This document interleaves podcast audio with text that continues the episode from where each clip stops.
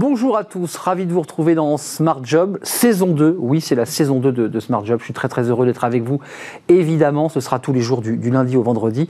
C'est l'émission Emploi RH euh, de Bismart. On fera le point évidemment euh, chaque jour sur euh, eh bien, tous les sujets relatifs à l'emploi, aux ressources humaines, à la formation aussi. On en parlera dans cette émission. Vous allez retrouver, vous ne serez pas dépaysés, les rubriques habituelles, celles qui ont égrené la saison 1. Et puis il y aura de nouvelles rubriques, Smart Recrutement notamment, où on donnera la parole à des chefs d'entreprise qui chaque jour eh bien, présenteront leurs offres d'emploi. N'hésitez pas à nous contacter évidemment si vous souhaitez venir sur ce plateau pour nous dire eh bien, nous recrutons. Évidemment, c'est l'émission des, audacieux, vous le savez, et c'est la chaîne des audacieux. Et puis une autre rubrique intéressante, ce sera des, conseils coaching. c'est toujours intéressant évidemment d'être accompagné par des coachs avec des méthodologies particulières. Et puis euh, des philosophes aussi viendront dans Smart Job. C'est une autre manière de parler de l'emploi et des ressources humaines à travers le spectre des philosophes. Voilà le programme pour cette saison 2. Euh, ben, en avant tout, euh, le programme aujourd'hui dans cette première émission de la saison. Dans Bien dans son job, Shine, qui est une néobanque qui innove en matière de congés second parent. Je vous expliquerai pourquoi dans quelques instants ils utilisent l'expression second parent. Smart Recrutement, justement cette nouvelle rubrique avec la, notre première société, la société Maurice Immobilier. Il sera avec nous pour nous parler de ses recrutements. On retrouvera l'incontournable pause café, vous la connaissez, c'est Fanny Griesmer. Elle a été avec moi à mes côtés tout au long de cette saison et elle sera là évidemment pour cette première émission. Et puis dans notre débat, le, débat de, Smart Job, on parlera du télétravail. Évidemment, c'est l'enjeu de la rentrée. Euh, un télétravail qui est un peu bousculé. La ministre du Travail planche sur trois scénarios. Rien n'est encore tranché.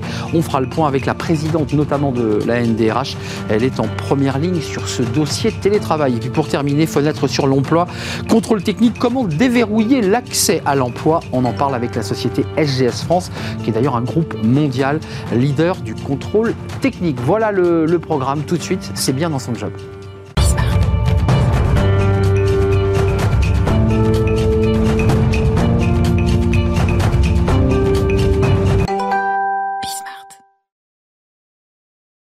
bien dans son job, bien dans sa paternité, pourrait-on dire aujourd'hui avec le thème choisi.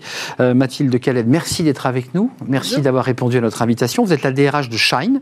Alors, Shine, c'est une néobanque 125 euh, salariés installés dans le centre de, Paris, euh, qui aujourd'hui d'ailleurs appartient à la Société Générale, mais c'est une entreprise au départ qui, a démarré, c'est une start-up, c'est une aventure humaine.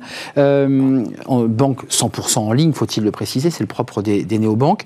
vous êtes Bicorp depuis 2020, et puis j'utilisais dans, le titre, je n'ai pas parlé, vous non plus d'ailleurs, vous ne parlez pas de congé paternité, mais le congé second parent. Qu'est-ce que c'est? Qu'est-ce que vous avez mis en place pour ces seconds parents? Alors, qu'est-ce que c'est que le congé second parent Alors, euh, c'est le congé paternité, mais pour nous, c'était très important d'y inclure les couples homosexuels, les couples gays, les couples gays, les couples lesbiens. Donc voilà, pour des enjeux diversité et inclusion, on voulait vraiment s'adresser à tout le monde, quel que soit euh, le genre du parent. Euh, l'idée, c'est quoi? C'est que depuis le 1er juillet, des choses ont avancé. Le gouvernement a planché, une loi a été votée. On a permis, évidemment, d'offrir quoi Trois semaines, c'est ça? Cinq semaines Cinq semaines. C'est cinq semaines. Qu'est-ce que vous offrez en plus des cinq semaines alors nous, depuis deux ans, on offrait déjà cinq semaines. Et depuis... En avance sur la loi En avance sur la loi, on peut dire oui, mais euh, c'est parce que voilà, on voulait, c'était important pour nous d'aller plus loin parce que 11 jours nous semblait beaucoup trop peu. Et depuis le 1er juillet, on est passé à 8 semaines. Donc on a rajouté trois semaines par rapport à ce que propose la loi aujourd'hui. Euh, toujours dans le but euh, d'avoir un impact plus fort pour nos salariés, leur permettre de rester plus longtemps à la maison pour accueillir leur enfant quand il vient de naître, pour avoir les bonnes habitudes qui se mettent en place quand il le faut. Et également pour réduire le risque de, discrimination discrimination euh, homme-femme euh, à l'embauche à cause du risque de grossesse qui pèse euh, sur les femmes en général. Bien sûr, et dans l'évolution de leur carrière, parce que c'est un vrai sujet ça. Hein. Il y a la grossesse, puis il y a le retour au travail ensuite.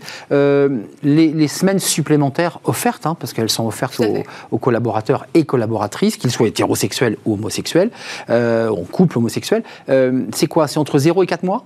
Euh, la date pour prendre ces trois semaines On n'attend pas qu'il ait 12 ans, on est d'accord Non, non, non. Alors nous, c'est même entre un mois avant la naissance et quatre mois après la naissance. Il y a trois semaines obligatoires à prendre au moment euh, de l'accouchement. Euh, et les cinq semaines restantes, on peut les, les, découper entre un mois avant la naissance. Souvent, quand il y a déjà un enfant dans la fratrie, ça peut être plus pratique pour pouvoir seconder la maman. Et quatre mois après, ça permet beaucoup, euh, on a beaucoup le cas chez Shine, par exemple euh, au papa ou à la seconde maman, de pouvoir profiter d'un congé au moment où euh, la personne qui vient d'accoucher reprend le travail. Hum, ça, c'est un vrai sujet, c'est ce monde de transition qui est jamais très très facile. Exactement. Évidemment, qui permet au papa de pouvoir prendre le relais quand la maman va, va reprendre le travail. Ça, ça, apporte quoi, je dirais, dans, dans l'équipe de, de, Shine parmi les 125 collaborateurs? D'abord, est-ce que c'était une demande des salariés ou est-ce que c'est vous qui dites on doit aller plus loin, vous, la, la direction de l'entreprise? Alors, on a mis en place le congé donc euh, allongé à cinq semaines il y a deux ans. Il n'y avait pas encore de papa ou de maman euh, qui était dans, enfin, dans l'équipe dans le sens où il n'y avait pas eu d'accouchement, voilà, concerné exactement. Euh, mais c'est vrai que quand on nous l'a annoncé, euh, on s'est dit bah tiens, ce serait peut-être le moment de réfléchir à la question parce que pour nous, c'est vraiment un enjeu majeur, encore une fois, dans le combat pour plus d'égalité au travail, également plus d'égalité au sein de la famille. Donc on s'est dit, voilà, c'est le moment de le faire. Et c'était pas spécialement une demande, mais en tout cas, elle a été bien accueillie. Oui, j'imagine que ça a été bien accueilli. En, en matière de performance, parce qu'il y, y, a un vrai débat au sein du monde de l'entreprise, il y a les néobanques, plutôt jeunes, plutôt modernes, un peu esprit mm. start-up puis les entreprises plus traditionnelles qui, qui, regardent souvent cette question du congé paternité ou du second parent euh, ouais. avec du recul. Ça apporte quoi aux salariés en termes de dynamisme? Ouais.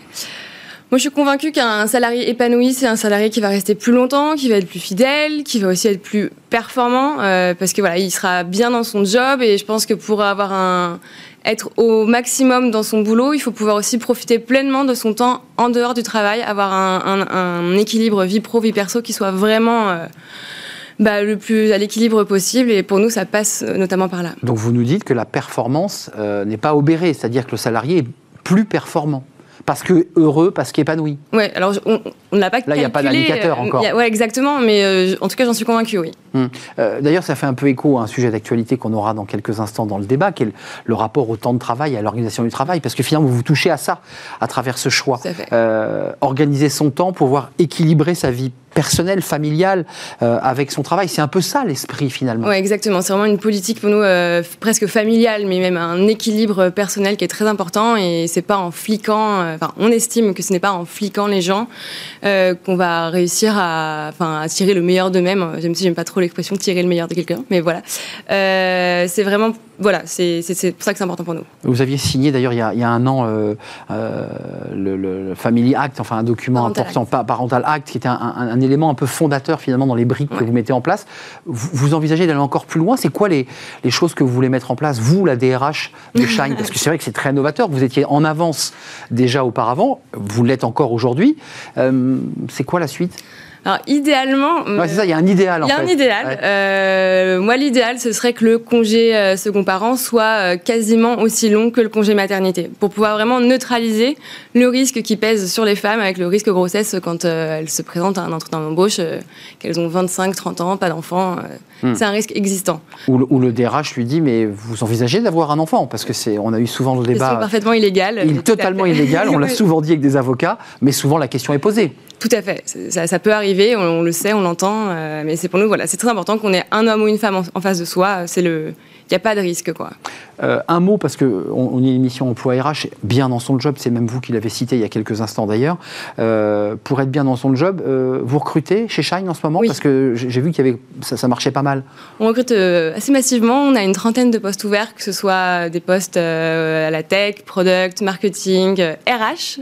Voilà, on a pas mal de postes ouverts qui sont disponibles sur notre site carrière en ligne. Avant de nous quitter, c'est une marque employeur aussi, cette, cet élément-là. Vous le mettez en avant, c'est-à-dire que vous, vous, le mettez en avant pour dire venez chez Shine, parce que vous verrez, il, il y fait bon vivre et on y est bien. Est-ce que c'est un élément important de la marque employeur? Je comprends la question, on l'a pas pensé ouais, comme ça. Ouais. Euh, c'est un peu cynique ma question. Oui, oui, mais je la comprends parfaitement. On l'a pas pensé comme ça. Pour moi, c'est presque un, un, avantage collatéral, plutôt que le dommage collatéral, qui, qui s'est montré par la suite. Oui, on se rend Il n'y avait pas cette stratégie-là, en tout pas cas. Pas du tout, pas du tout. C'était plutôt euh, créons l'entreprise dans laquelle on aimerait euh, être salarié. C'est mon cas d'ailleurs, mais voilà, c'est plutôt, c'était plutôt dans ce sens-là. Donc vous êtes une DRH épanouie, parce que j'ai le sentiment quand même que ça, ça, ça, ça vous traverse tous ces sujets-là. Tout à fait, je suis une salariée comme les autres et parfaitement, parfaitement à l'aise et heureuse de mon job, tout à fait. Eh ben, ça se voit, c'est communicatif. Merci Mathilde Khaled, euh, DRH de Shine, Néobank, 125 collaborateurs. D'ailleurs, je ne vous ai pas demandé, il y, a, y a des mamans là, qui, qui, qui, vont bénéficier, là, qui, qui vont euh, avoir un enfant, ça y est, ça Oui, démarre oui on a des papas, des ça mamans. Oui, ça a démarré quand même. Vous n'avez pas que des jeunes de, 25 ans. Il y a,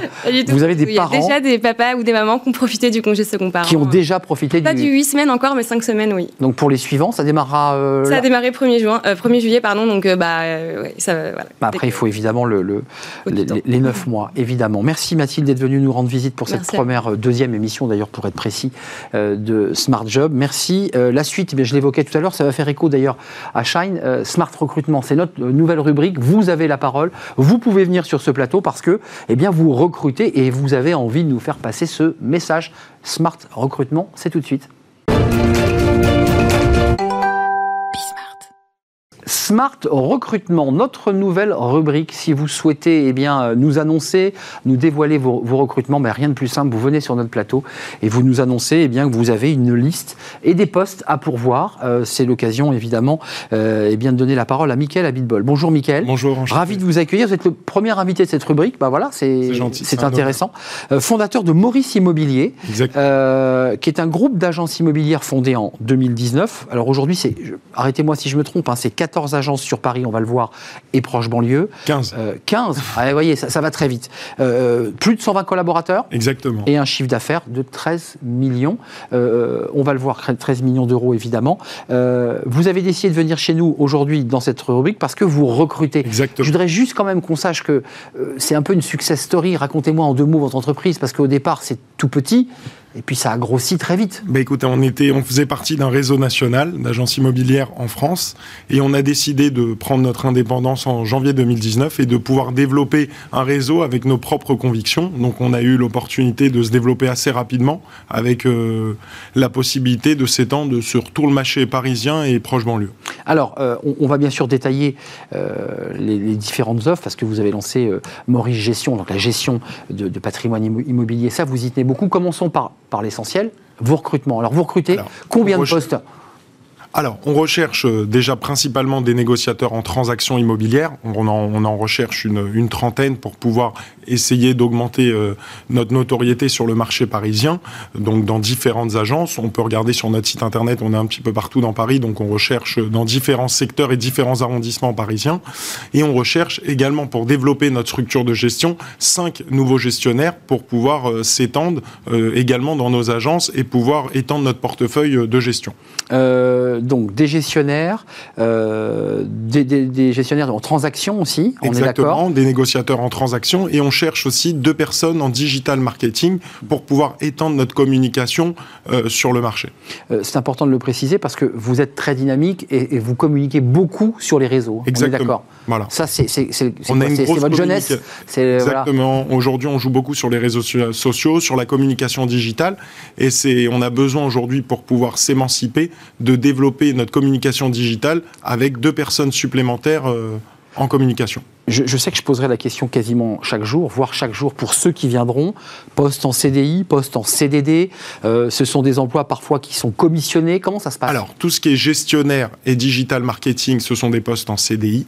On, a, on recherche, euh, ce sont des postes qui nous permettent de pouvoir euh, euh, avoir la possibilité d'avoir des CDI. Par contre, pour tout ce qui est négociateur en transaction immobilière, c'est ou des postes en indépendant, agent commercial, la possibilité d'être salarié en ayant un fixe plus commission, ou VRP en ayant une avance sur commission. D'accord. Donc toutes les possibilités sont, sont tous les choix sont possibles. Exactement. Ouverts à tout. c'est 26 recrutements, on est d'accord au total? Exactement. 26 recrutements chez chez, Maurice Immobilier pour ceux.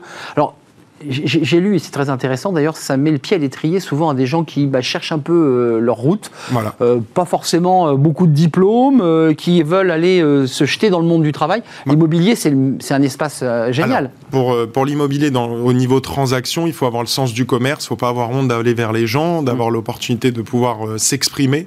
Et c'est un métier où chaque jour ne se ressemble pas, donc vous avez cette liberté d'expression et, et c'est relativement intéressant. L'avenir, c'est quoi? Parce que d'un mot, euh, Maurice Gestion, c'est quoi? C'est la gestion de biens Voilà, c'est la gestion au sein de notre réseau pour pouvoir euh, gérer tout ce qui est location et gestion pour nos clients. Et ça aussi, vous avez un besoin là hein On a un besoin euh, immédiat. Ça démarre sur Paris, ça, ça s'élargit sur la banlieue. L'idée, c'est quoi? C'est Lyon, Marseille, Lille, Toulouse C'est quoi vos objectifs? C'était un réseau familial aujourd'hui qui a 15 agences immobilières sur Paris. On a ouvert notre première franchise dans le 13e arrondissement, rue Jeanne d'Arc. Et on a aujourd'hui euh, l'entière conviction de vouloir se développer. Donc on est en train de s'étendre sur toutes les proches banlieues, dit Grand Paris, pour pouvoir euh, avoir l'opportunité de, de donner à nos clients le maximum de produits sur le marché parisien et le marché de la proche banlieue.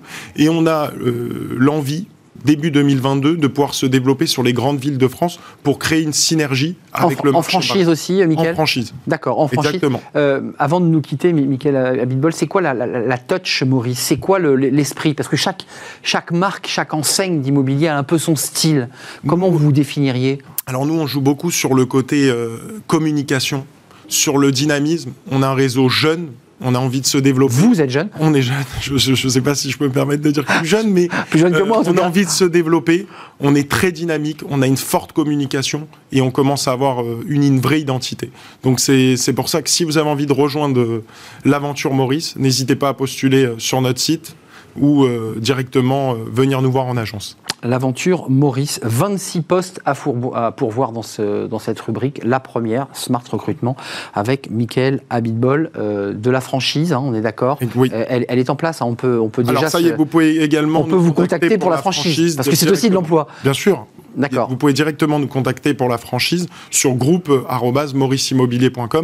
euh, et on vous recontra- on vous recontactera immédiatement suite euh, à vos demandes. Un petit récap, on va le voir tout de suite à, à- à l'image euh, pour le recrutement, pour que les choses soient bien claires. Et puis vous pouvez évidemment passer directement par le site euh, Maurice Immobilier. 20 personnes en, en négociation transaction, 3 personnes en gestion, on est bien d'accord Cinq. 5 personnes. Cinq oui, il fait monter les chiffres, Michael, au fur et à mesure de l'émission. On s'arrête bien à 5. On s'arrête à ça. 5 personnes en, en gestion, 2 personnes en location et une personne en digital marketing euh, et réseaux sociaux. Ça, c'est des postes en CDI, vous nous l'avez dit tout à l'heure. Pour le reste, ce sont des métiers un peu particuliers, commissionnés, en transaction, en VRP. Exactement. Toutes les formules sont Possible. possibles. Eh bien, écoutez, bon vent. Merci Vous avez été notre euh, premier invité. Peut-être viendrez nous voir à la fin de la saison, peut-être pour voir Avec où on en est, pour Avec voir plaisir. si vous avez euh, réussi à pourvoir tous ces postes. Merci beaucoup. Merci Michael bientôt. fondateur de Maurice Immobilier. Voilà pour notre première rubrique Smart Recrutement. Là, on va retrouver une rubrique bah, qui, s'est très, qui est assise dans notre émission. Euh, Fanny Griesmer et sa pause café et tous ces petits conseils pratiques. On l'accueille. Fanny Griesmer, alors là on n'est pas dans une nouvelle rubrique, mais bien le retour de, de Fanny sur ce plateau. On vous a découvert hier et là vous êtes évidemment à mes côtés pour, euh, pour cette rubrique, la pause café. J'espère que vous allez bien Fanny. Très bien, et vous? Et vous, bah, je vais très très bien. Est-ce que vous avez passé de bonnes vacances J'ai passé d'excellentes vacances. Bah, c'est fini. Eh bien, c'est fini. Et c'est votre euh, chronique. Qu'est-ce qu'on fait quand on rentre? Eh oui, Bah eh oui, oui. toutes les bonnes choses ont une fin, hein, Bah on oui, le sait. oui, hein. oui. La rentrée sonne le glas des vacances et le retour au bureau peut s'apparenter à une véritable épreuve car oui ce n'est pas toujours facile de s'y remettre hein, on le sait bien et de faire le deuil de ses vacances surtout loin s'en faut voici donc quelques conseils pour vous et pour vous Arnaud pour passer en douceur du transat à la chaise de bureau Euh, Se remettre dans le bain, ça prend toujours un petit peu de temps, non? Enfin, Je sais Oui, pas, on arrive toujours un peu en traînant les pieds. Il y a un petit temps de, de réadaptation qui est largement nécessaire. Selon les résultats d'une étude menée par le cabinet de recrutement Robert Half auprès de 200 directeurs et responsables des ressources humaines, il faudrait entre 1 et 4 jours pour reprendre le rythme de travail. 70% des collaborateurs mettraient jusqu'à 4 jours pour se réadapter. Selon les DRH interrogés, un peu plus de la moitié d'entre eux ont besoin d'un à deux jours, donc ça va, c'est quand même assez rapide, hein, pour retrouver leurs habitudes. Bah, se souvenir du mot de passe, par exemple, de leur ordinateur, du code de la porte. Heureusement, vous avez pu compter sur moi, Arnaud. Je vous l'ai envoyé juste avant que vous arriviez. C'est vrai. 6% d'entre eux euh, mettent à peu près une semaine hein, pour euh, voilà, se remettre dans le bain. Seuls 24% des salariés reprennent instantanément leur marque à la fin des congés. Hum, euh, il faut reprendre le rythme, en fait. Vous nous dites qu'il faut reprendre le rythme, et c'est pas simple. Ah oui, fini les grasses matinées, les petits déjeuners à rallonge, la sieste aussi. hein. Moi, j'ai savouré la sieste cet été. Il va falloir de nouveau programmer votre réveil. Alors, dans la mesure du possible, n'attendez pas la dernière minute pour recaler votre horloge interne sur celle de vos obligations professionnelles. Pour éviter ce qu'on pourrait appeler un jet lag, même un jet lag social, on commence à remettre euh, son réveil quelques jours avant la reprise et si possible un petit peu plus tôt chaque jour. Donc on l'avance progressivement. Et puis évidemment, essayez aussi de vous coucher un petit peu plus tôt chaque jour. Hein. sinon, le manque de sommeil ne sera pas forcément profitable pour la rentrée. Les bons conseils de Fanny Eh oui. Esmer de vous coucher pas trop tard. Brossez-vous les dents aussi, hein, c'est important. Aussi, c'est important. Important. Et on peut suivre ce, ce conseil hein, qu'a apparemment euh, suivi Arnaud euh, cette année. Euh, bah, non, on ne reprend pas un lundi dans la mesure du possible. Là encore, faut négocier avec votre employeur. Euh, la rentrée est souvent source d'angoisse, de stress. C'est aussi le souvenir hein, de tous ces bons moments de détente, de farniente. Et alors difficile de ne pas se laisser gagner. Bah, par une certaine nostalgie. Hein.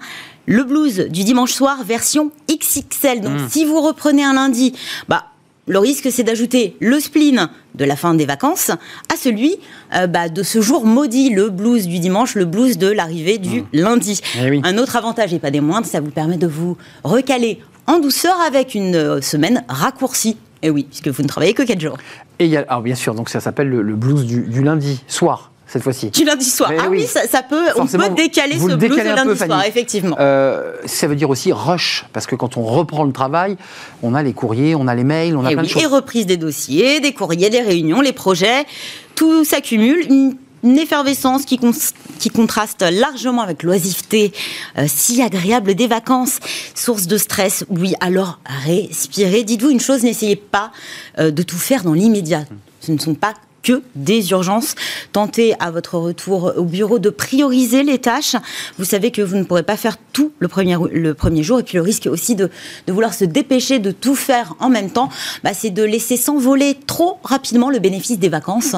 Euh, quand euh, au bout d'une semaine, euh, les vacances ne sont qu'un un lointain souvenir, c'est que vous n'êtes pas dans la bonne... Le bon mood. non, mais vous n'êtes pas du tout dans le bon mood, non. Euh, L'idée quand même, c'est peut-être aussi, je sais pas, ne pas prendre trop de résolutions. Moi, j'ai tendance, c'est vrai, à, à considérer que la rentrée, c'est encore plus fort qu'une nouvelle année. Et c'est le moment où j'ai tendance à prendre de bonnes résolutions. Nous sommes nombreux à le faire. Euh, on peut. Pourquoi pas se remettre au sport, ne plus laisser euh, de piles s'amonceler euh, sur son bureau, peut-être ar- arrêter aussi euh, les horaires à rallonge. Sauf que bah, souvent on a tendance à prendre trop de bonnes résolutions. n'arrive pas à en tirer une seule. Euh, et le risque, bah voilà, de, de voir les choses en grand, c'est de n'en tenir aucune. Alors, plutôt que prendre X bonnes résolutions, moi je vous conseille, c'est d'en prendre au moins une, ou en tout cas de vous fixer un objectif atteignable. Cela vous permettra aussi de, de pas vous mettre cette pression supplémentaire. On n'oublie pas que c'est la rentrée et qu'il est inutile d'en rajouter. Moi, j'arrête le sport. Non, non, je vous conseille justement au contraire. Ah, c'est au contraire. Voilà, je pense que si vous avez une bonne résolution, un objectif, Je vous cherche. c'est celui de faire du sport ou en tout cas de bouger. Vous avez peut-être passé beaucoup de temps dans le transat euh, cet été, ou alors vous avez peut-être, comme Arnaud Ardouin, euh, enchaîné les matchs de raquettes, les randonnées, les matchs de tennis, les parties de pétanque. Bon, en tout cas, à la rentrée, il va falloir bouger. C'est vrai qu'on passe euh, en moyenne 8 heures par jour assis euh, derrière l'écran de son ordinateur. Pas forcément dans la meilleure des postures. Euh, Rappelez-vous, on avait vu euh, toutes les bonnes positions. Euh, en tout cas, la bonne position, c'est celle qui change régulièrement. Donc, n'hésitez pas à vous lever. Donc, intégrer une nouvelle routine à celle euh, que vous avez au travail. Euh, n'hésitez pas à vous lever régulièrement et au besoin à faire, au besoin, mais c'est même nécessaire. hein, mais n'oubliez pas d'intégrer quelques petits exercices d'étirement à votre routine. Oh, je vous vois venir. Donc, je vous propose Oh, aujourd'hui, oh, de faire un petit exercice d'étirement. Ouais. Alors, un basique, rassurez-vous, on ne va pas faire grand-chose. On va étirer la colonne vertébrale. Alors, un exercice important parce qu'en plus, on a tendance à se voûter Hmm. généralement euh, sur son fauteuil euh, pour s'avancer euh, de son écran. Eh voilà. oui, bien sûr. Très mauvaise posture. Bonne colonne d'air. euh, à la longue, euh, pèse sur le dos. Donc, vous êtes bien assis. Bien assis. Bon, normalement, vous avez les pieds bien ancrés au sol. Ça bien va être sûr. compliqué. Vous inspirez profondément. Vous euh, vous avez les mains et les doigts entrecroisés et vous portez les bras juste au-dessus de votre tête avec les coudes légèrement fléchis. On démarre très fort, hein, cette Oui. première émission. Quand Vous même, hein. expirez, voilà, en repoussant les paumes vers le plafond. Vous allongez ainsi la colonne du sacrum jusqu'au sommet du crâne. Vous allez inspirer, puis expirer en inclinant les bras tendus vers la droite Ah, j'ai une crampe. et vers la gauche. Ça commence très très bien. Donc pour éviter les crampes, faites-le régulièrement. vous le faites plusieurs fois. J'arrête là ou je continue D'accord. C'était pour l'exercice. De manière très élégante. Voilà. Voilà, vous renouvelez l'exercice régulièrement quand vous avez envie, quand vous en avez Ah oui, besoin. ah oui, oui. Mais moi, je trouve que ça fait Ah, bien. ah, bien au faux. hein, Mm, voilà. ouais. Maintenant, vous êtes prêt, Arnaud, pour attaquer la rentrée du bon pied. Puis n'oubliez pas que le retour au bureau sonne aussi le retour de la pause café, celle qu'on partage bien sûr ensemble tous les jours dans Smart Job, mais aussi celle que vous partagez avec vos collègues. Et ça, c'est un rituel qui fait du bien. Vous aviez euh, c'est un peu l'occasion, je trouve, de faire la transition entre le retour au bureau, le travail, et puis vous restez encore un petit peu euh, dans les vacances en évoquant les bons souvenirs. Mais bien et sûr. puis peut-être les projets des prochaines vacances. Mais bien sûr, les bons souvenirs des vacances. Je suis un petit, petit peu détendu du dos, là, vous voyez Bah voilà. Je me suis laissé ça en surprendre. fin, en fin d'émission. Ah, vous m'avez, surpris, je me suis laissé surprendre. Merci Fanny de m'avoir euh, détendu un tout petit peu les, les lombaires. On va s'intéresser à un sujet qui fait euh, l'actualité de cette rentrée, c'est le télétravail. Il n'y a pas que le pass sanitaire, il y a aussi le télétravail. Bah oui, c'est compliqué. Euh, et la ministre du Travail, d'ailleurs, euh, Elisabeth Borne, planche sur trois scénarios euh, possibles, euh, avec un retour euh, 100% au travail, avec la possibilité de laisser l'entreprise gérer elle-même euh, ses choix, ou avec eh bien, l'idée d'un euh, sur-mesure hybridé. Et, là, ça pose évidemment quelques difficultés. On en parle avec nos, nos invités, notamment la présidente de l'ANDRH. Elle est notre invitée aujourd'hui. C'est le débat de Smart Job, le cercle RH. C'est juste après cette courte pause.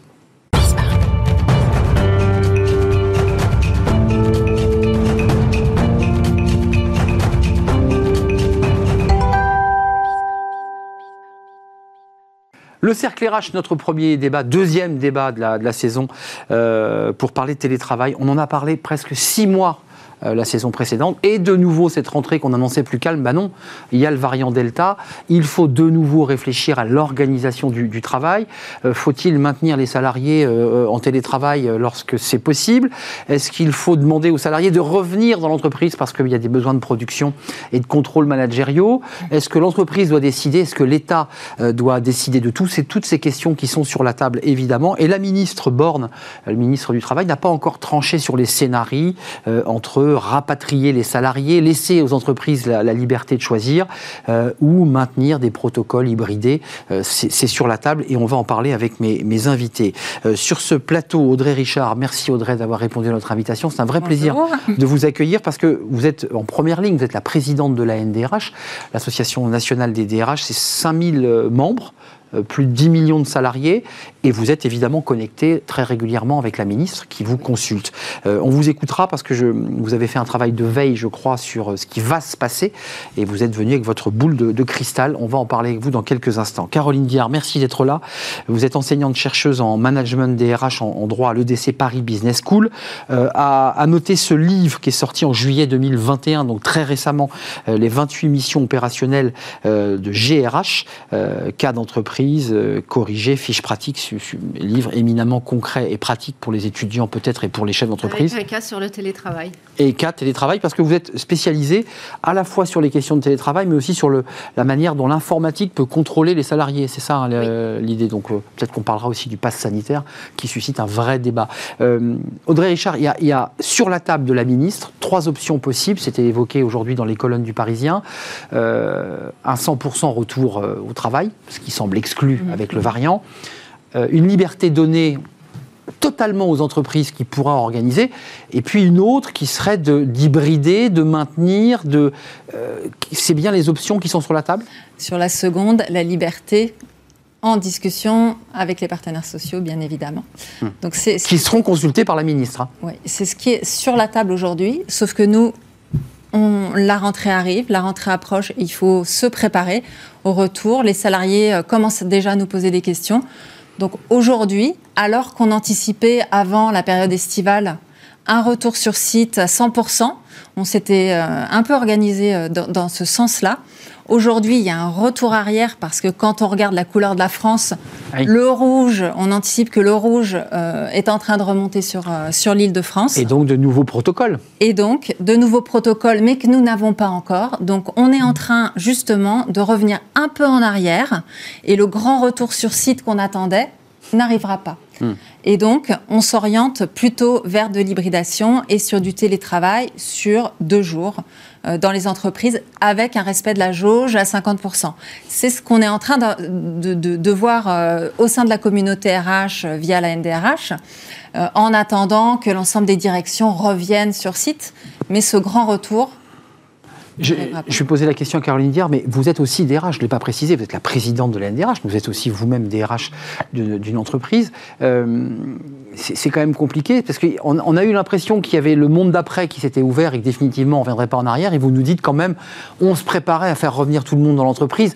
Enfin, c'était pas totalement rentré dans les mœurs le télétravail. On se préparait à faire revenir euh, ceux qui souhaitent revenir parce qu'il y en a quand même certains. Mais ce qu'on voit, c'est que les entreprises ont quand même signé énormément d'accords Bien sûr collectif sur le télétravail avec des propositions de solutions diverses. Mais en gros, le télétravail, euh, c'est en effet un mode d'organisation euh, d'aujourd'hui et, on ne reviendra pas en arrière, ça c'est sûr, avec du deux, deux jours, deux jours. Ça, c'était ce que vous évoquiez déjà il y a quelques mois, avec la NDRH avait sorti dans une étude une hybridation. Comment vous regardez la situation dans laquelle on est Et j'irai à travers le regard de l'enseignante chercheuse qui observe le monde avec un peu de hauteur. Je le redis, auparavant, on nous a dit avec le Covid, ce ne sera plus jamais comme avant, le télétravail. Et en même temps, on entend aussi des chefs d'entreprise, quand vous parlez avec eux, qui disent Mais moi, euh, moi je veux rapatrier 100% de mon effectif, j'en ai besoin pour la production, j'en ai besoin pour l'organisation de mon travail. Ça, voilà, c'est quand même compliqué, ça. Alors, effectivement, ça ne sera plus jamais comme avant. La période de confinement. Vous en êtes sûr? Oui. Ça, on ne reviendra plus en arrière. Pourquoi? Parce qu'on a vécu une expérience à grande échelle. Hmm. Alors pour un chercheur, c'est euh, une opportunité formidable, on va dire. Euh, pour un DRH, j'imagine également. Donc on a vécu une expérience et on se trouve aujourd'hui avec un retour d'expérience possible, une prise de recul, un regard hmm. neuf sur le télétravail. Et on a aujourd'hui tous les signaux qui sont au vert en faveur du télétravail, dans la mesure où tous les freins qui existaient auparavant ah n'existent plus. Sont tombés de fait. On a des facteurs facilitants au niveau technologique, ça on l'avait avant. On a des facteurs facilitants au niveau réglementaire. Un accord national interprofessionnel signé très peu de temps après la fin du non obligatoire, hein, on se rappelle. Hein, non obligatoire. en novembre 2020, donc quand même le dialogue social s'est organisé très rapidement et mm. Madame le, rappelait, on a signé dans les entreprises des accords sur le télétravail. Mm. De nombreux accords. Un vrai mouvement euh, d'encadrement juridique sur le télétravail. Et troisième point très important, un facteur facilitant qui est au niveau culturel.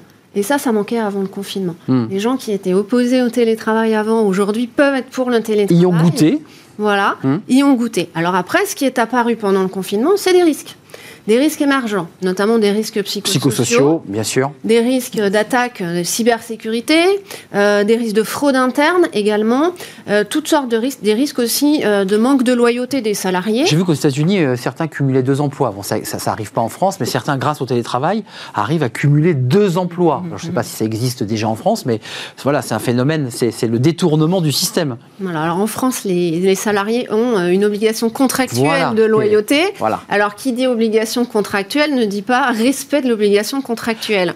Euh, donc c'est toujours, mais ça reste quand même un, il y, a eu une, il y a eu quand même une liberté au départ liée à la situation sanitaire où il a fallu s'organiser. Vous étiez venu nous en parler souvent sur ce plateau. Euh, par la force des choses, il a fallu s'organiser, travailler à distance. Là, j'ai le sentiment aujourd'hui, et c'est un peu l'esprit du papier de Benoît Serre euh, dans Entreprise et carrière, où il parle de confiance et de liberté. Il y a quand même quelques salariés, et je vous pose aussi la question, qui se cabrent un peu et qui disent, mais qui vous disent, vous, DRH, écoutez, on a été très libre, on a pu organiser notre temps, on a pu travailler le soir. Puis tout d'un coup, vous nous imposez le mercredi, vous nous imposez le lundi. Il y a une crispation là dans l'entreprise en cette rentrée. Vous la ressentez, ça? Alors, ce qu'on voit, euh, c'est en effet, les salariés, euh, nos collaborateurs, nos équipes se sont euh, organisés. Et donc, aujourd'hui, avec un retour sur site anticipé qui va être un peu probablement retardé en effet, mais on voit qu'il y a ce besoin et que cette demande de nos collaborateurs, mm. des nouveaux arrivants sur le marché. Cela signifie que les entreprises qui ne proposeraient pas cette flexibilité sortirait ou en tout cas pas les bons les bons voilà risquerait de perdre des compétences. Donc il y a vraiment un point d'attention sur sur cette flexibilité dans l'organisation du travail. Et après, on peut aller plus loin sur finalement le, le management en tant que tel qui lui-même a évolué pour vraiment? Vraiment. Il s'est adapté, le management Il s'est adapté pour faire davantage confiance et notamment à distance, donner de l'autonomie. Et aujourd'hui, les salariés ne veulent pas revenir en arrière ce qui est un peu, euh, ce qui peut facilement se comprendre. Bien sûr. Donc, il faut, euh, cela, cela amène un autre type d'organisation, euh, voilà, tant sur le travail que sur le management. Mais je repose la question. On entend la confiance qu'il faut donner aux collaborateurs, leur donner confiance, leur donner la possibilité d'avoir une forme d'autonomie, mm. puis aussi des réalités dans l'entreprise. Caroline Dier, il y a des, obligations de production, de travailler en projet, de gagner de l'argent. Enfin, vous voyez, espèce d'équilibre entre le bien-être du salarié et la réalité d'une entreprise. Il y a la vraie notion de management par objectif dans le télétravail. Mm. C'est-à-dire que dans le télétravail, on a des collaborateurs qui sont autonomes de fait, à qui on va déléguer un certain nombre de missions mm. et à qui on fait confiance. Et le contrôle s'exerce à distance quand on est en télétravail. Donc le contrôle est différent. Alors le contrôle peut s'exercer euh, de façon très simple avec du reporting. Euh, voilà, vous avez un objectif et vous me faites un, rapport euh, chaque vendredi. Le contrôle peut aussi être technologique. Et on l'a vu apparaître pendant le mm. confinement. Plus ou moins légal d'ailleurs. Hein. Voilà, il y a eu des formes, il y a eu des formes de contrôle. Pour voir si on est vraiment sur le clavier. On hein. n'avait pas anticipé. Hmm. lesquels, par exemple Parce que vous vous intéressez aux technologies. Exactement. Alors, par exemple, la multiplication euh, des sollicitations de visioconférence. Ah oui. Euh, du présentiel. Multiplier les réunions dans une journée, alors que dans une journée de présentiel classique, il n'y en a pas autant. Pas forcément autant de réunions. Ça s'appelle un contrôle technologique qu'on n'avait pas forcément anticipé. Et hmm. ça, c'est le côté pervers du télétravail. Le côté pervers et qui révèle finalement que le manager a énormément de mal à lâcher prise. D'où l'idée de faire monter les managers en compétences, de raisonner en termes de compétences, de formation et euh, de raisonner justement en management à distance. Maintenant, vous êtes manager, il faut apprendre à le faire à distance. Donc, vous nous dites que là, en ce moment, on est en transition. C'est pas possible qu'en six mois, les managers aient pu muter dans leur attitude. On est d'accord, on est dans une transition. On est dans, un entre-deux. On est dans une transition, mais qui dure quand même depuis un bah an et demi. Euh, en tout cas, euh, l'effort de formation euh, sur les managers a été vraiment très, très intense au tout début du confinement et il s'est prolongé pour justement faire monter en compétence les managers sur cette, ce que vous indiquez, sur la culture du feedback, etc. Et également pour pouvoir parer à ce que vous soulignez tout à l'heure sur les effets néfastes du télétravail. Mmh. Et là, il y a eu un certain nombre d'innovations ou de, de, de réflexions tant sur l'organisation de, de, réunions euh, en digital qu'en physique. En digital, on a vu apparaître les petits déjeuners euh, virtuels, déjeuners virtuels où on échange sur autre chose que, que du travail pour, pour recréer le lien, pour recréer le lien mm. collectif. Et euh, sur les réunions physiques, on a vu aussi d'autres d'autres innovations, d'autres idées pour, euh, pour tenir compte des consignes sanitaires et notamment des euh, managers qui organisent des, des meetings d'équipe euh, au parc d'à côté ou d'autres qui font les tête-à-tête avec leurs collaborateurs en faisant une balade dans le quartier pendant, hmm. pendant 40 minutes, par exemple. Le promeneur du Champ de Mars. Voilà. Mais on s'est rendu compte que ces pratiques émergeaient euh, on n'aurait pas forcément inventé ça auparavant. Hmm. Et euh, moi, je trouve que c'est intéressant de, voir euh, ces, méthodes de management qui évoluent. On a démarré l'émission, vous avez démarré par ces mots, il faut aller vite, parce qu'on a des questions dans les entreprises des salariés, la NDRH est sollicitée. dans cette fameuse boule de cristal, qu'est-ce qui va se passer dans les jours qui viennent? Est-ce que la ministre a tranché? Est-ce qu'elle n'a pas tranché? Et quelle est la position de la NDRH sur les, scénarios qui, sont devant elle? Bah, le les DRH, notre communauté RH euh, finalement va un peu, euh, on va tous quasiment dans le même sens. Je, le soulignais tout à l'heure, on allait sur un retour euh, bah quasi normal en utilisant nos accords d'entreprise. On revient un peu en arrière en se disant, vu le contexte sanitaire, attendre du protocole, donc du nouveau. on attend le protocole, mais cependant, euh, il, n'est pas là encore. Donc, euh, il faut malgré tout répondre à nos partenaires sociaux et, euh, nos, salariés. Donc, on va plutôt sur du télétravail, de nouveau, sur deux jours, peut-être trois jours, Mais, dans, dans, les structures. Je vous repose la question abruptement. Les protocoles, enfin les accords d'entreprise signés ont été signés pour certains sur six mois, un an. je ne sais mm. pas sur combien vous l'avez signé dans votre entreprise, mais est-ce qu'on est en train de faire du, provisoire une chose qui va devenir finalement euh, les, mœurs des dix années à venir? Parce que vous nous dites, excusez-moi de réinsister là-dessus, que vous vous prépariez quand même à faire revenir vos salariés. Donc c'est de façon hybride. De, ah, de façon hybride. Donc c'est l'hybridation qui va rester. On est d'accord? C'est l'hybridation qui va rester, mais ce qu'on anticipe pour la semaine prochaine, clairement, oui, concrètement, même demain. pour ceux qui n'auraient pas choisi de rentrer dans un accord télétravail, c'est de leur imposer du télétravail. C'est ça. Aujourd'hui, on est là-dessus. Bon, alors vous êtes favorable ou pas qu'on impose à un salarié qui dit, moi, je ne veux pas être en Il y en a quelques-uns. Hein. Attention, on est nous DRH. Oui. On fait attention. Attention. Attention. Euh, nous sommes précautionneux par rapport aux situations individuelles bah qui nécessiteraient une présence sur site, bien évidemment. Mais là, je parlais vraiment de façon collective et, euh, compte tenu de, ce qui, voilà, des chiffres qu'on a aujourd'hui sur l'évolution de l'épidémie, c'est plutôt euh, la tendance aujourd'hui. La, chercheuse, elle constate, les entreprises, l'économie, euh, en tout cas c'est la une du Parisien aujourd'hui, avec cette très belle rentrée économique, la croissance, le chômage qui baisse. vous qui travaillez très près sur des chiffres, sur un travail de chercheuse, le rapport au travail a évolué avec cette crise Covid. Est-ce que les Français sont encore autant attachés à leur travail? Est-ce qu'ils ont pris de la distance? On a beaucoup de salariés qui veulent arrêter leur travail, ont complètement pris conscience qu'ils voulaient faire autre chose. Est-ce que tout ça n'est pas en train de transformer finalement notre rapport au travail? Exactement. Alors, le cœur de mon travail actuellement, c'est la relation managériale réinventée. Ben, voyez. Euh, donc, euh, effectivement, les résultats des études euh, sont tous convergents. Alors, il y a plusieurs points qui ont changé.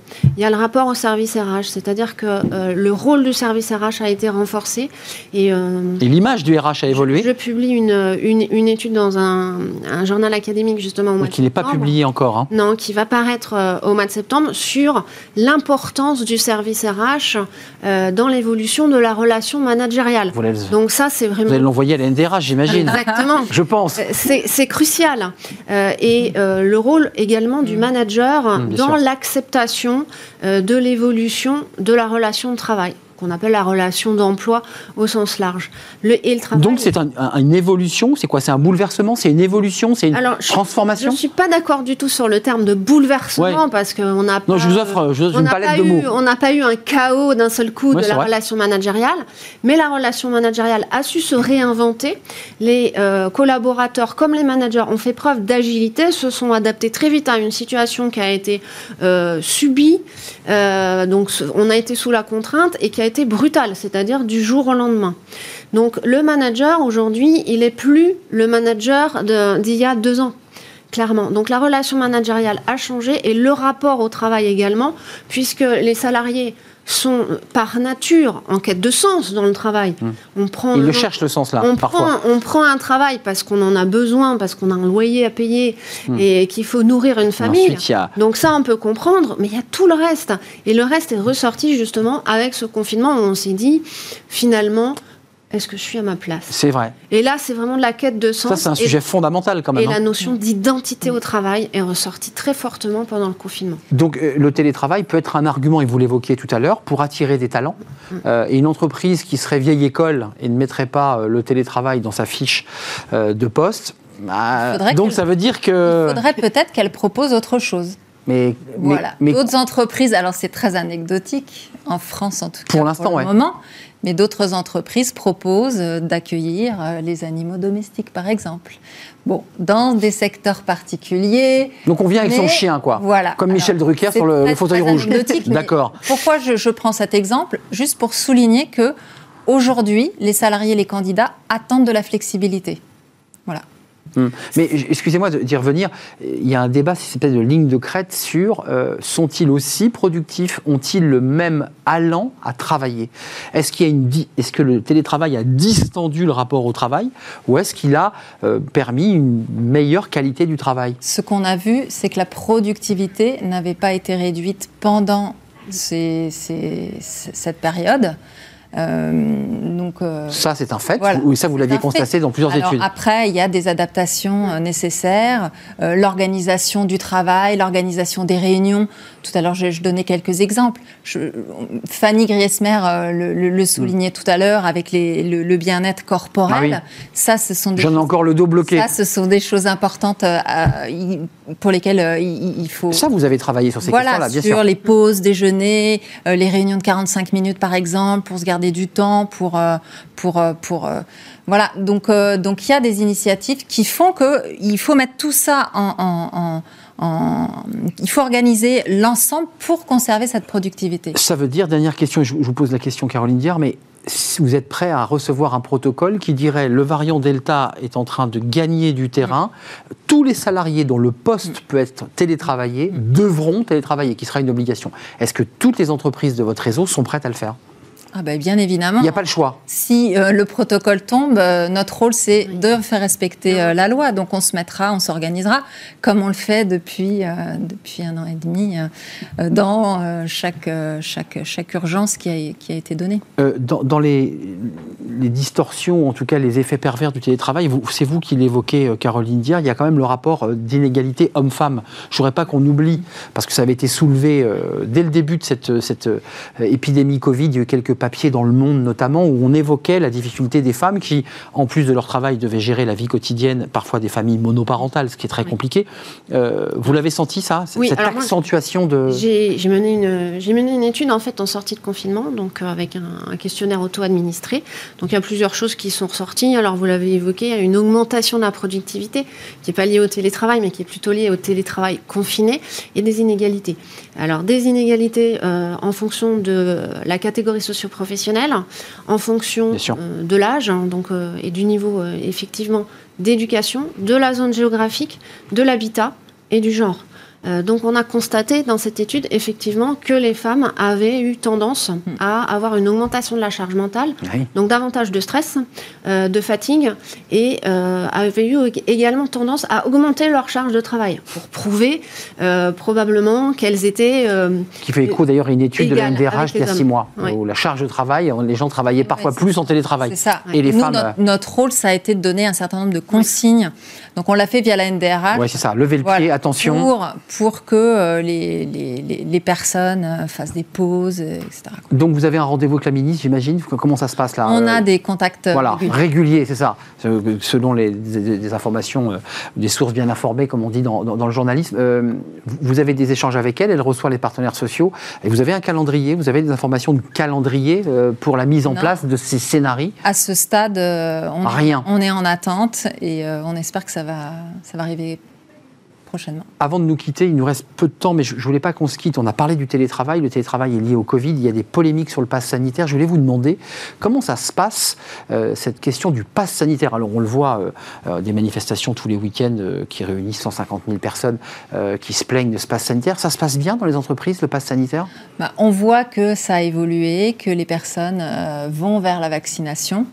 Euh, on verra euh, à la date, euh, à la date fatidique. Hein. C'est à la fin du mois. Hein. Ouais, c'est à la fin du mois. On a vu une évolution, donc bon après il va y avoir une, souplesse.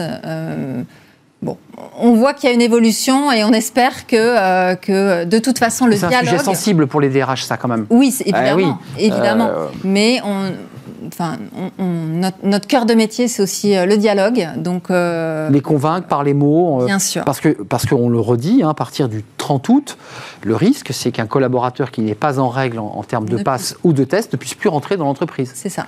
et ensuite, le protocole, c'est quoi? C'est la mise à pied? Donc, il sera en suspension de contrat. Il est dit dans le protocole qu'au bout de trois jours, un entretien puisse se réaliser avec la direction et le salarié pour justement trouver des solutions. Donc, euh, Trouver des solutions, c'est-à-dire qu'ils peuvent aller, cela peut aller jusqu'au licenciement. Euh, non, mais je le dis avec beaucoup de prudence.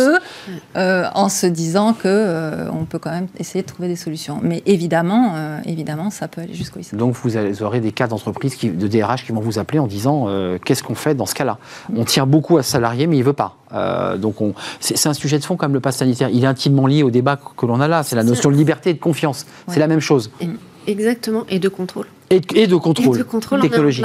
Et, à nouveau, ça remet les services RH au centre de la relation managériale. Donc c'est très important. Si, je peux me permettre, vous qui avez allé sortir cette étude sur les DRH, ça les met en situation délicate, les DRH, parce qu'ils peuvent avoir un collaborateur, ils ont mis des semaines à le recruter. C'est un très bon collaborateur, ils y tiennent, il est utile à l'entreprise, et puis ils vont devoir s'en séparer pour des choses qui sont exogènes au travail qu'ils mènent dans l'entreprise. C'est compliqué, non?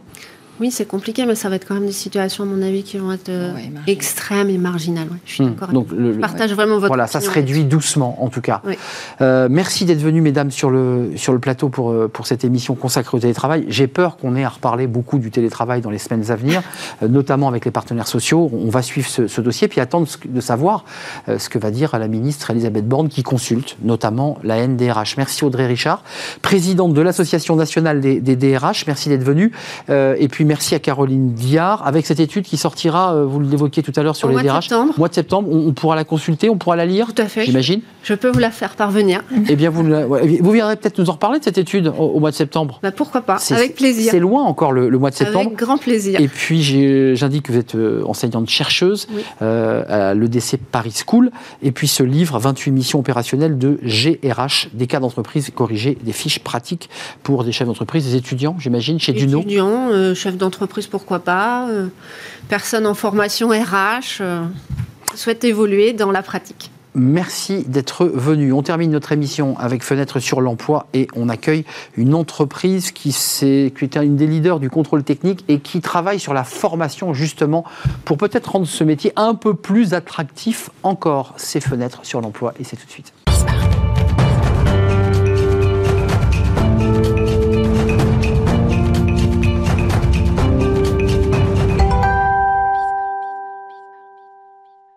Fenêtre sur l'emploi. Mais oui, monsieur, retirez votre, votre masque. Je suis très heureux de vous accueillir. Geoffrey Michalak, vous êtes directeur technique et formation euh, au sein de SGS France Transportation, qui est un, un réseau auto-sécurité et sécuritest. En un mot, ce sont beaucoup de mots il est question de contrôle technique. Oui. Euh, SGS, on est bien d'accord, c'est une entreprise mondiale. Euh, et là, en l'occurrence, nous allons parler de SGS France euh, et parler de, formation. D'abord, un petit mot sur ces métiers, parce qu'on parle beaucoup de recrutement dans l'émission, vous l'avez compris. attractif ou pas les métiers du contrôle technique? C'est compliqué, non? Alors, c'est compliqué, c'est complet. Il faut être très polyvalent pour être contrôleur technique. Et contrairement aux autres métiers de la mécanique automobile, euh, finalement, euh, on, on, va faire à la fois de l'accueil du client, euh, de des actes d'inspection, des mmh. actes techniques, on va dire. Sans démonter le moteur, on est d'accord. Sans démonter, sans on touche sans à rien. Démontage, on est d'accord. On ne fait jamais de démontage. Et puis ensuite, on va jusqu'à l'explication du rapport de contrôle technique au client, à la facturation du client, etc. Donc finalement, c'est un mmh. métier assez polyvalent et c'est pas juste un métier technique.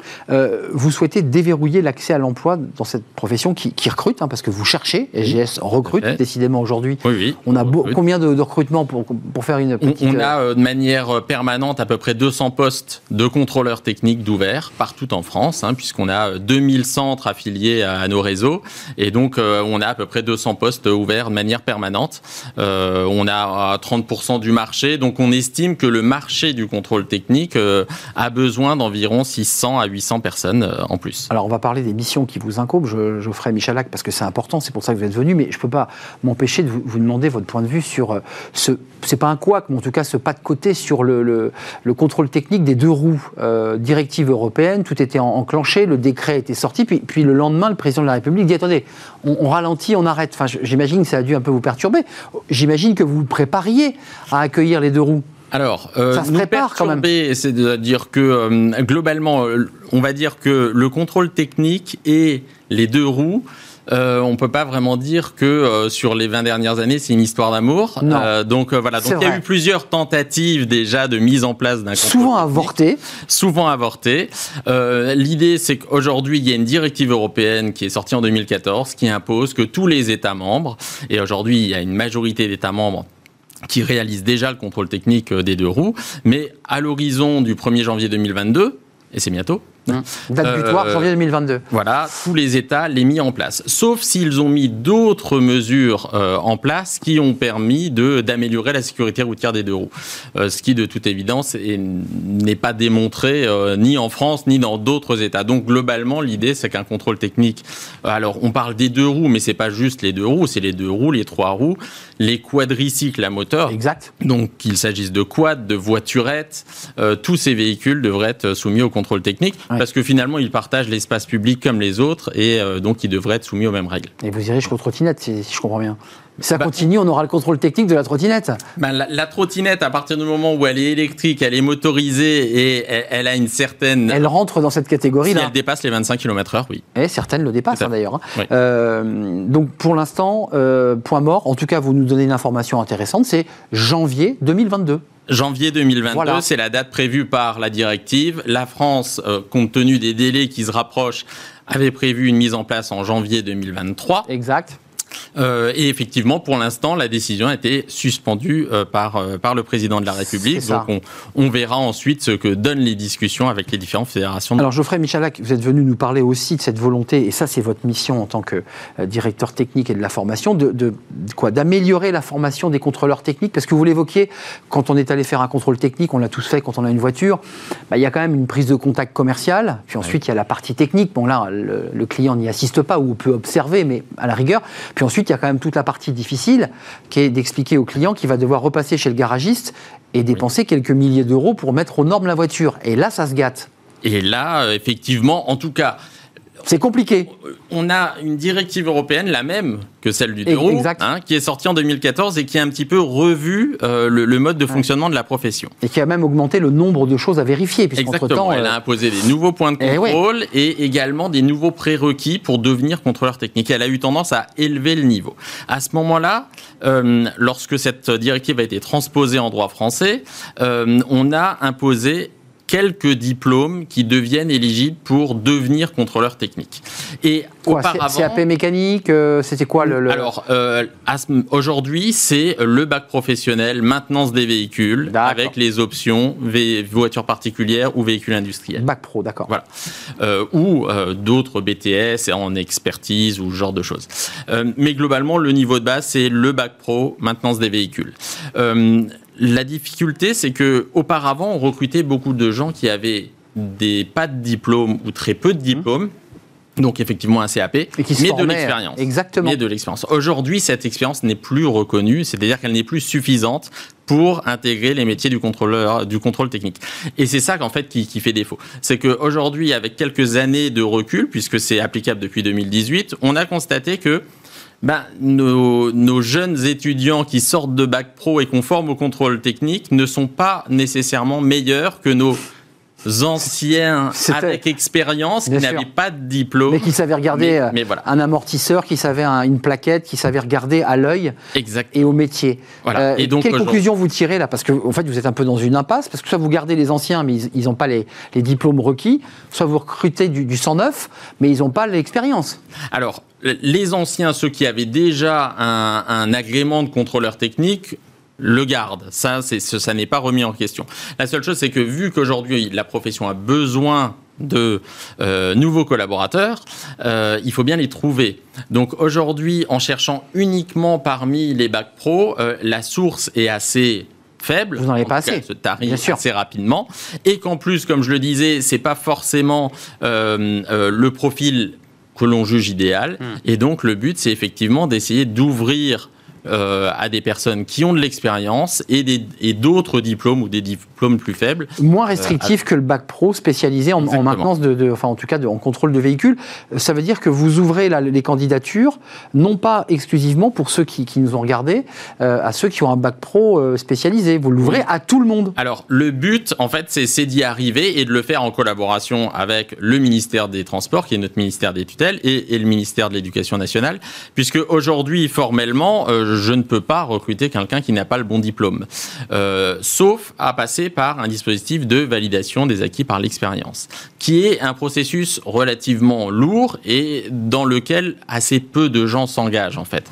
Donc là aujourd'hui, le but c'est de trouver un dispositif un peu plus simple que la VAE euh, pour euh, effectivement avoir une équivalence et pouvoir à nouveau accueillir des personnes qui ont une expérience intéressante et devenir contrôleur technique. Quelques mois avant de nous quitter, vous, vous envisagez aussi par la taille de votre groupe de créer vous-même vos formations, vos propres formations pour créer et recruter finalement euh, ceux que vous avez formés? Oui, c'est effectivement aujourd'hui, euh, on, on, a déjà un organisme de formation. Aujourd'hui, on déploie un certain nombre de programmes et effectivement, euh, si, si, besoin, il faudra aller jusqu'à un programme complet pour, euh, pour euh, devenir contrôleur technique avec rien au départ. Avec rien au départ, contrôleur technique de voiture et peut-être de deux roues, mais c'est pas sûr parce que je vois sourire. C'est vrai que c'est la longue, la longue, c'est un serpent de mer, cette, euh, le contrôle technique du deux roues.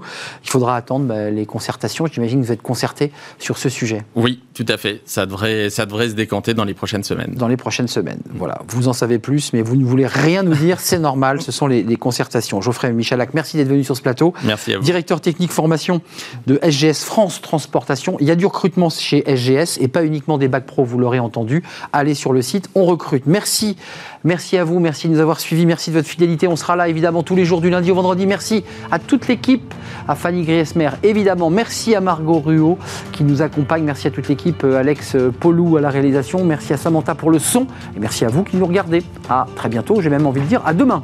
Bye bye.